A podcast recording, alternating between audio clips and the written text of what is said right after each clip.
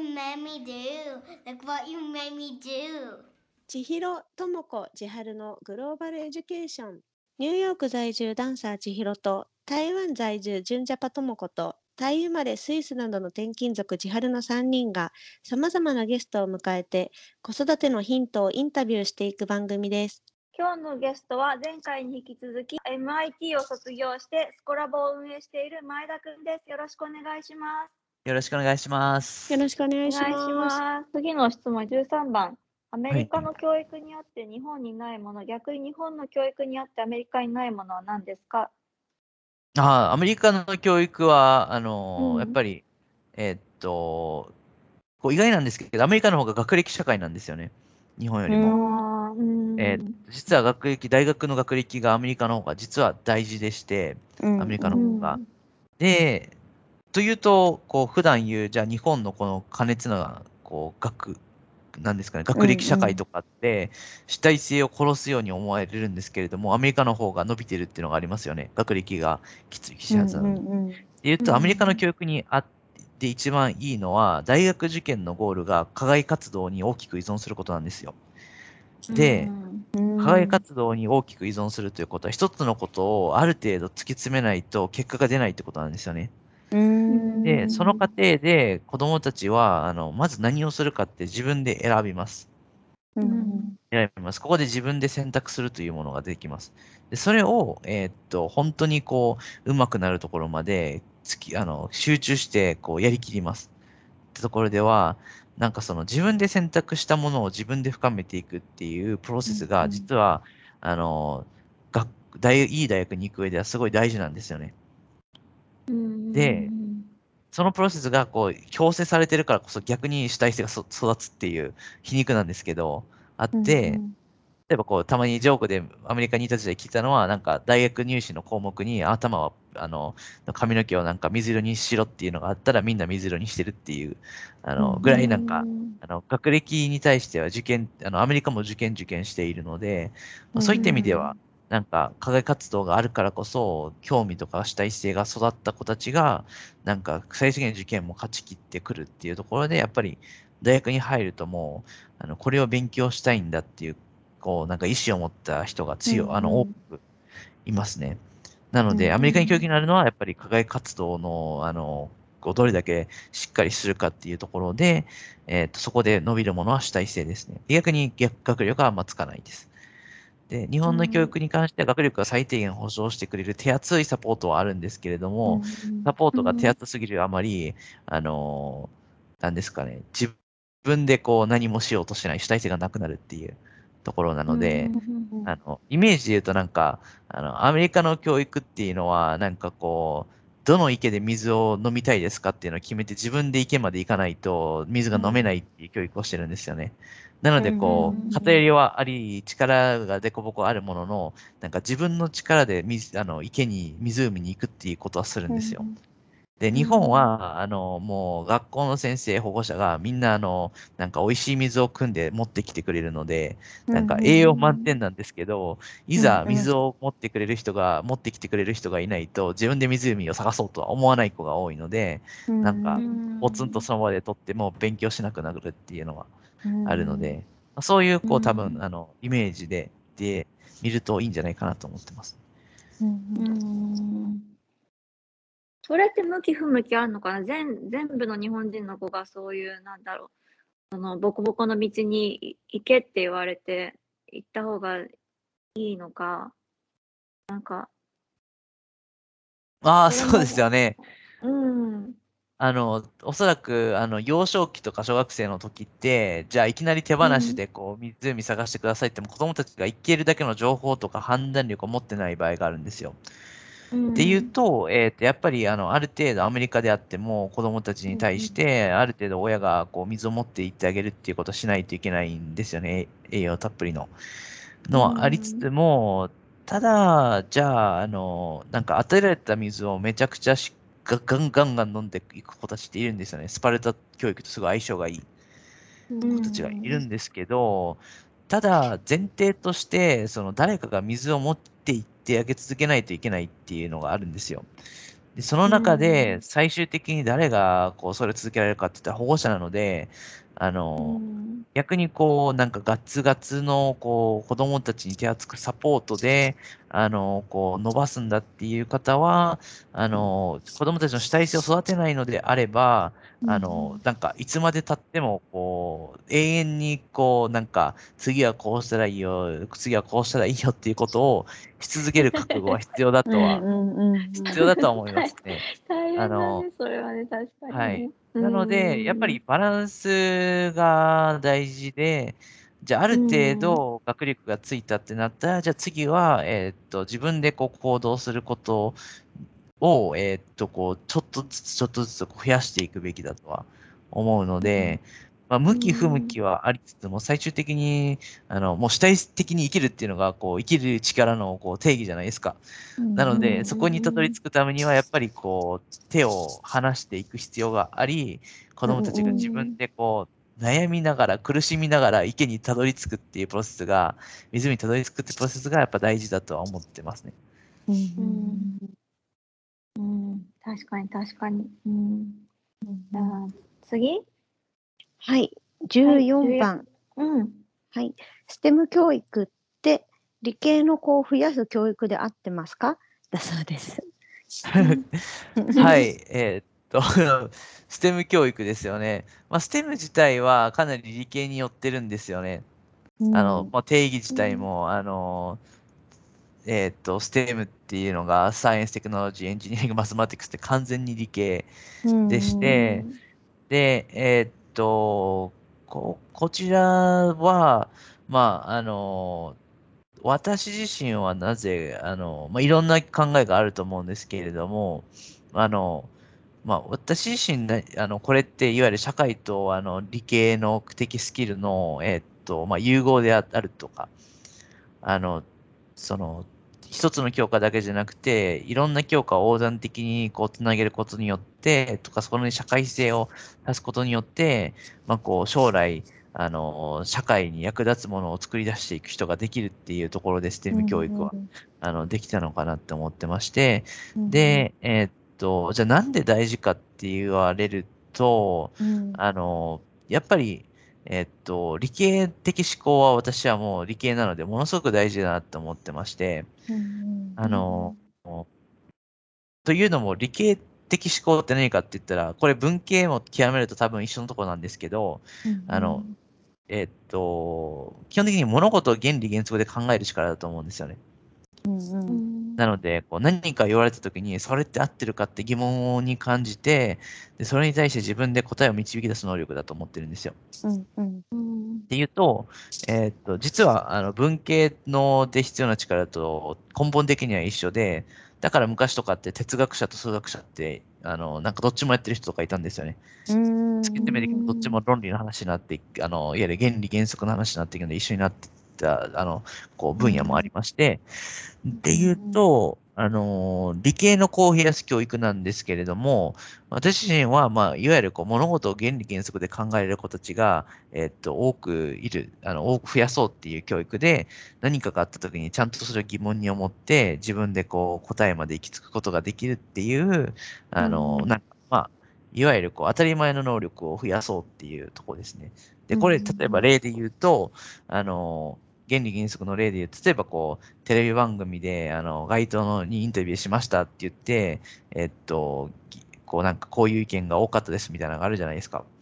で、えー、っと、そこに対してこう私自身は、あの、すごい理系的視点ではもう、あの、何の役にも立たない情報がだらだら流れてるなぐらいしか見てなくて、うんうん、まずそのインタビューした場所で、こう、とインタビューする人に変あのバイアスがかかるので、うんうん、まず、それが日本全体とかかって言われたらそうじゃないですし、うんうん、あの、うん、その、じゃあサンプル数が例えば3とかだったら、たまたまその3人がこういう意見持ってただけじゃないかみたいなのがあるので、あの、もちろん、なんか、生の声を聞くっていうところのインサイトっていうのは大きいんですけれども、じゃあそれをなんか、あの、統計的情報として提示するのは間違ってるかとか、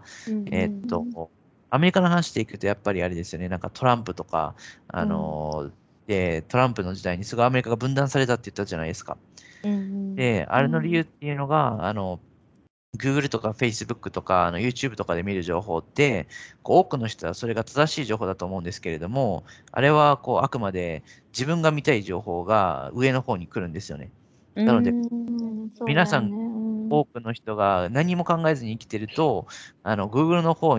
で、Google で上に出てくるとか、YouTube で上に出てくる情報っていうのは、あの多くの人が正しいと思ってる信頼性のある情報だと思うんですよ。ただ、うんえー、と実際行っているのは、あなたがより多くクリックする情報、より長く見る情報が、えー、と一人一人別々に提示されてるんですよね。うんなので、えっと、アメリカが分断された理由っていうのは、トランプ賛成者は、Google とか Facebook とかあの YouTube で流れてくる情報って全部トランプ賛成の話なんですよ。だから世の中全員が、あのそれが正しいと思って検索結果に出てくると思い込んでいるからこそ、あの反対意見を言われたときに、お前はちゃんとした情報を持ってないっていうふうに考えるわけなんですよね。うんうんで、逆に、えーっと、トランプ反対派の方々、人たちは、えーっと、トランプ反対のものが上に表示されるわけなんですよね。なので、ね。ーっと、うん。立場からするといね。いやうんうん。自分が持ってるその情報で Google で調べても YouTube で調べても、えーっと、こういう情報しか流れてこないのに、なんでお前らはそういうことを思ってるんだっていう、おかしいだろうみたいなことを思ってしまうわけなんですよね。うんただ、蓋開けてみると、お互い見てる情報が正反対なので、なんか、うんあの、お互いが間違ってると思ってて話にならないっていうので分断されていってるんですよ。うんうんうんでもうん、こういうこうことってなかなか普段あの考えないじゃないですか。で、うんその地理系的な、例えばこう今のテクノロジーがこういうふうに動いていて、それが社会にどう実装されているかっていうのを原理原則で考えていると、実はじゃあ社会が分断されているけど、その理由っていうのが分かってくるんですよね。でそうすると、あの、じゃあ自分と意見が反対の人と話したときに、その人が話している情報っていうのが、もしかしたら自分の見ている情報と違うものを元として話してるかもしれないっていうところで、対応ができたりするっていうのがあるので、まあ基本的にはこうなんか、ちゃんと考えて生きていく上で、今はあのテクノロジーが必須とか理系的考え方が必須になっているので、学びましょうっていう意味で、私はステム教育っていうのはすごい大事だと思ってます。うんうんうんこれさ前田くんがこう幼少期というか中高とかの時もこれとなんだろう同じような感じでこう考えたりする機会とかってなんかあったりした？ああ、やっぱり一番大きいのは、あの、ちょっとトピック変わるんですけれども、あのーまあ、両親に灘を受けるのを反対されて、それで受けるって決めた時とかは、ものすごく自分で考える、あのー癖がつきましたね。それこそ、周りは反対意見があって、自分はこれをしたいと思ってるので、あの、情報をちゃんと集めないと、とか、リスクの分析をしないと、あの、こう、自分が両親に生活を頼っている以上、あの、最終的にはこう、向こうが全部ひっくり返すパワーがあるんですよね。っていう中で、あの、まあ、どうやって説得するかとかっていうのですごい考える機会がありましたし、えーっと、そうですね。まああとは、あの、まあ、これはすごい細かいことだと思うんですけど、やっぱり理系のなんか科学系のドラえもん漫画とかはあうんうん家にあったので、まあ、いわゆるこうなんかなぜなぜなぜみたいなことをこうなんか提示される情報を見る機会が多かったですね。ね、ペーパーピックとかでもよく Why, Why って言ったりしてるけど、はい。そうそういうのが大事ってことなのね。そうですね。はい。で、やっぱり、あの、なぜって思うところが大事で、あの、まあ、先ほどもこうなんかトランプの話とかしたんですけど、やっぱり、うんあの、大学でもこう、興味関心が強い子たちって、なんかうん。トランプがいることで、あの、社会が分断されたみたいなことに対して、さっきみたいな議論をいっぱいするわけなんですよね。なので、こうなんか、あ、なるほど、分断されてるのか、大変だな、母で終わりじゃなくて、なんでなんだみたいな。なんで今までそれがなくて、なんで今の時代にトランプが出てきて、こいつが大統領になってるんだみたいなのを、ちゃんと、あの、 scientific な視点で分析すると、めちゃくちゃいろんなこと見えてくるんですよね。っていう意味では、こうなんか、なぜなぜ、なぜこうなってるんだとかっていうのを、えーっと、見るのはすっごい、あの、なんか大事なことですし、それをこうなんか、シャットアウトしてるかしてないかで、だいぶとこう、興味関心っていうのが変わってきたりすると思いますね。うんうんじゃあ次はい。はい。はい。えっと、お家でステム教育の種まき、おうち英語のような感じの、え種まきのようなことを、どのようなことをしたらよいでしょうか？だそうです。ああ、これはもう先ほどとつながりつつあるんですけれども、常に子供たちに質問してあげることが大事だと思いますね。なんでこうなんだろうとか、あの、なんで火を通すと、あの、肉は焼けるんだろうとか、あの、なんで、あの、こう、何々くん、何々ちゃんの、こう、ゲームをするときにうまくならないんだろうとか、あの、こう、普段、あの、賢い子と賢くない子でなんで成績の差があるんだろうとか、なんか、こう、身の回りで考えられる種っていっぱいあると思うんですよね。で、それに対して、まあ、あの、しつこいほど、こう、なぜなぜっていうのを、子供たちになんか考える機会を、もちろんなんか強制質問とかじゃなくて、自然な形で興味が出る形で、まあ、ゲームとか分かりやすいですよね。なんで、あの、ゲーム負けたんだろうねとか、あの、そういうこう細かいところに対して、やっぱりこう疑問を持って行動できるかどうかっていうのは、すごい大事ですし、逆にこのたちがなぜって言った時に対して、ちゃんとこう、あのなんですかね、後でとかじゃなくて、まあ、忙しい時は後でになると思うんですけれども、まあ、ある程度、その、なんか、あの、こう、まあ、ヒントになるような考え方であったりとか、わからない場合は、じゃあ、ちょっと調べ、こうやったら調べれるよとかっていうふうにして、なんかこう、なぜを大事にするっていうことが、やっぱり大事だと思いますね。前田君、幼少期にご両親からそういう、なんか、こう、働きかけみたいのってあったなって思う？えーっと、そこに関しましては、えーっと、両親がそんなに教育熱心じゃないんですよね。というか、うんうん、結構教育熱心になりたいけど、どうなっていいかわからないタイプだったので、うんうん、えーっと、まあ、まず覚えてるのは、あの、えーっと、まあ、あの、漫画でなぜなぜ系の本が多かったので、まあ、とりあえずその興味関心のこう一部はそこで解決されていたかなっていうのはあるのと、あとはあの双子の弟の競争がやっぱりあったので、その両親じゃなくて双子の弟からこうこいつに勝つにはどうしたらいいかみたいな あのこう考え方を常にこうさせられてたなというかお互いこうしてたなっていうのがあったので、まあ、ちょっとこう偏ったなぜなんですけど、なんかどうやったらこいつに勝てるだろうとか、なぜ勝てないんだとか、そういうことをこうやっぱ常に考える癖はあったと思いますね。うんうんうん。なんか弟さんも最終的にこう理系に進まれてるじゃない、はい、なんか、なんかさそう切磋琢磨した場合さ全然違う分野で2人なんかこう住み分けするみたいなパターンもあると思ってて、はい、なんか一人理系で一人文系でみたいな。はい、で競争しないみたいな道を選んでいく兄弟とかもいる気がするんだけど、なんかこうなぜかなぜかなのかあの あえてなのかおなんかこう、はい、同じ理系をこうたどっていった感じはななんかこう理系に興味がいくようななんかなんだろう要因があったのかなとちょっと思ったんだけど、何か、はいはいはい、思い当たるところあの多分2人で、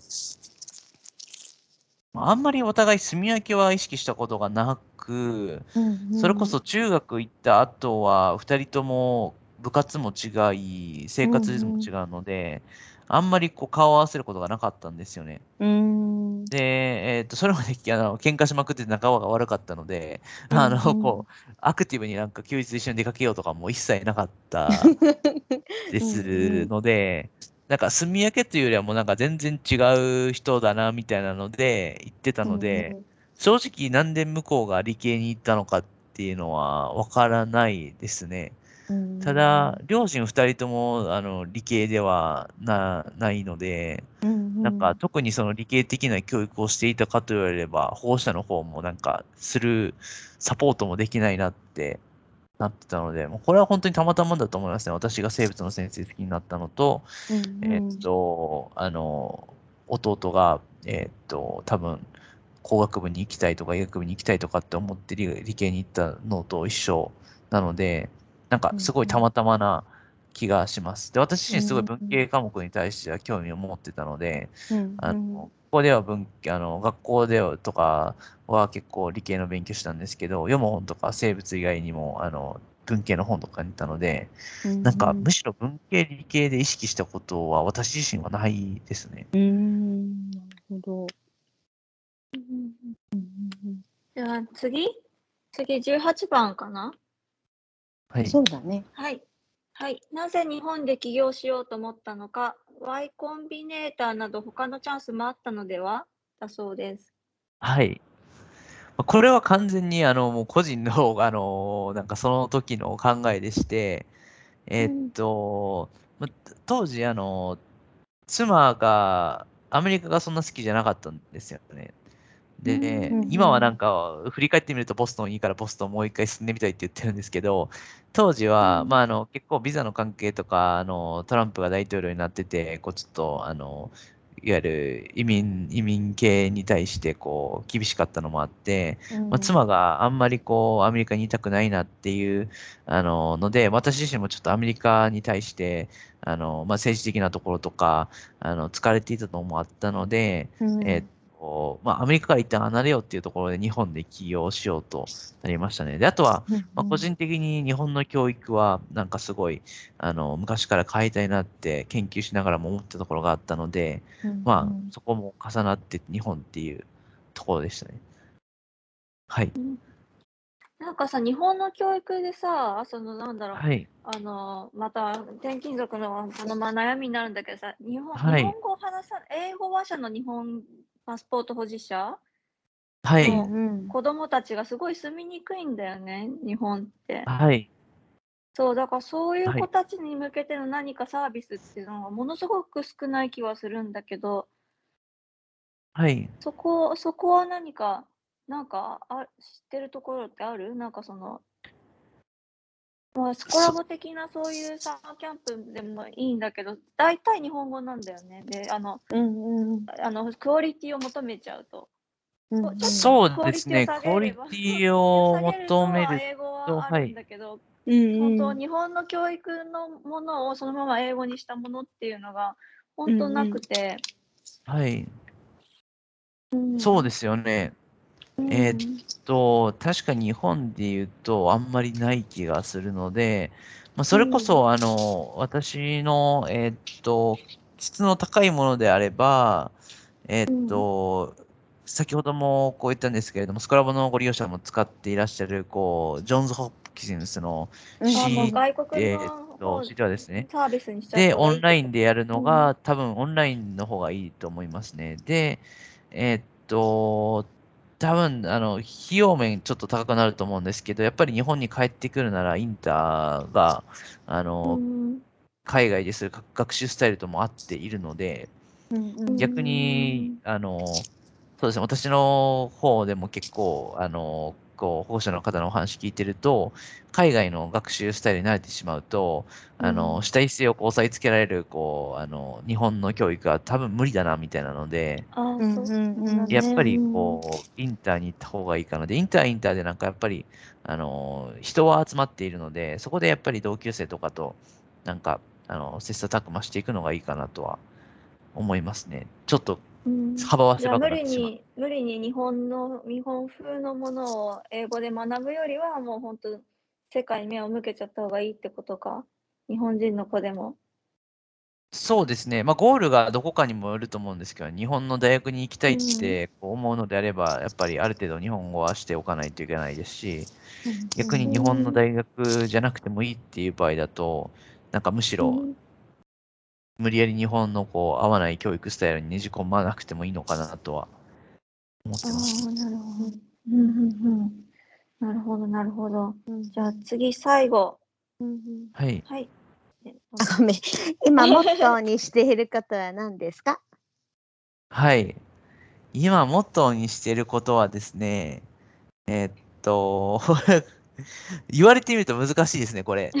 えっと、ちょっと考えたんですけれども、まあ、あの、いわゆる、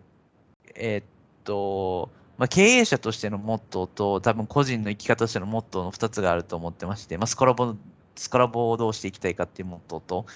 で、まあ、スコラボに関しては、こう、やっぱり最終的には、あの好きなことをちゃんとしていいんだっていう場を作ることですね、子供たちにとって。なので、うん。今こう、これしなさい、これしなさいって言われ続けている一方で、じゃあ自分がこれしたいって思った時に、それをこう、のびのびとできる環境ってやっぱないんですよね。うんでこう好きなことを好きなだけ突き詰めて、で、えっと、それができれば結果に残るっていう、そういう場をこうやっぱ作りたいとは思ってます。っていうのがこう、まあ、あの、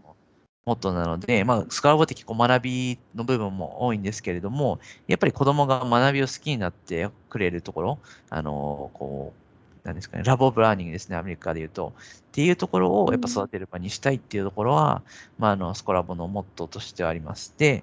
えっ、と、私自身に関しては、まあ、あの、楽しく厳しく成長しようっていうところが ありまして、まあ、えっと楽しくっていうのはやっぱり自分が、あの、どう、何で幸せになれるかっていうのを自分で決めるっていうのは、あの、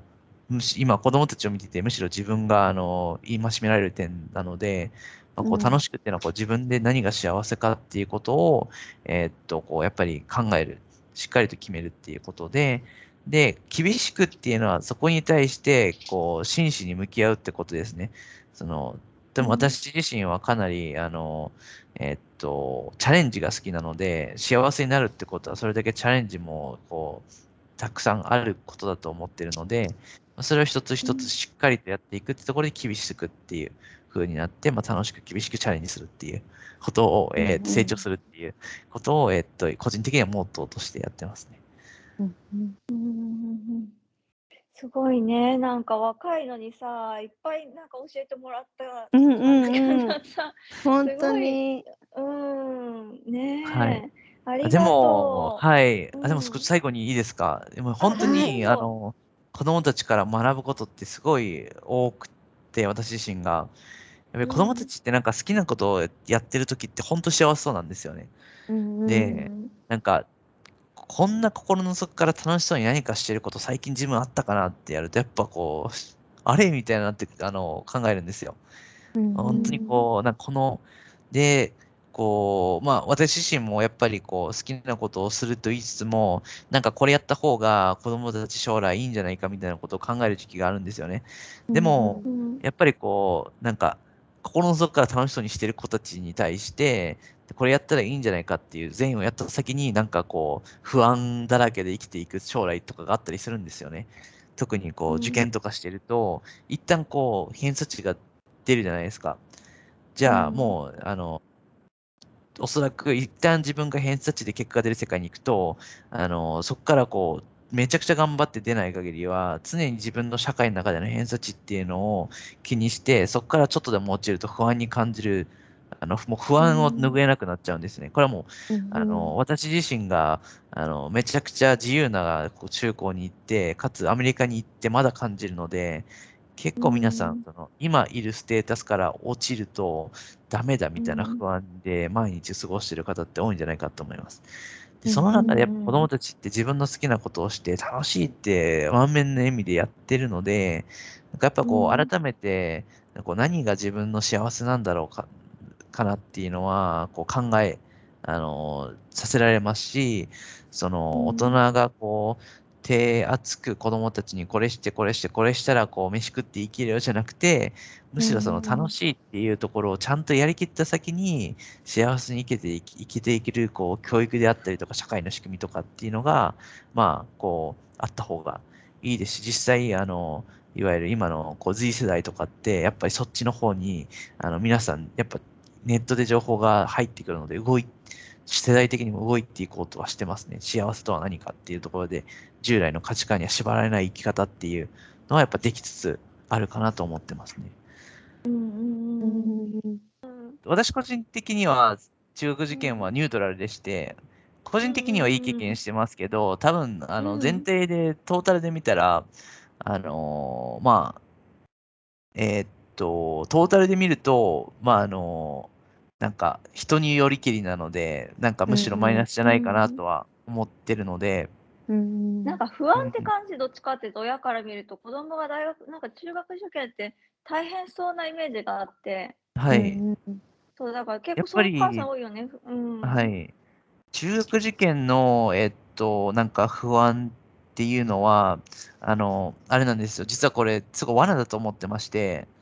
あの、うんうん中学受験ってやると一応安心できるんですよね。何何かしらこう、レールに乗ったっていうところで。うんうんうんあの、数字も出るので分かりやすいんですけど、なんかその不安っておそらくもう消えないんですよ。あ受験しても。受験すると次あ大学受験じゃないですか。うんうんで大学受験終わると次就活じゃないですか。で就活終わると次出世じゃないですか。うんで、なんかもう、あの、うん細かい給料がいくらいくらとかって気にしだすようになるんですよ。うんで、やると、うんあの、なんか、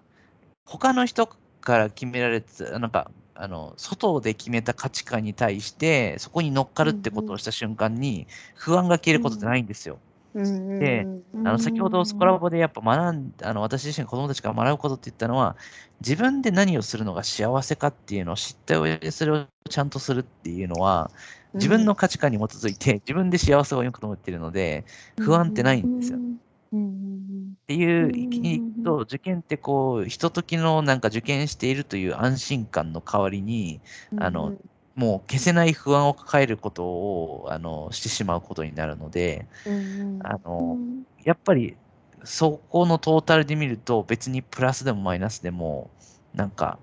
言えないんじゃないかなとは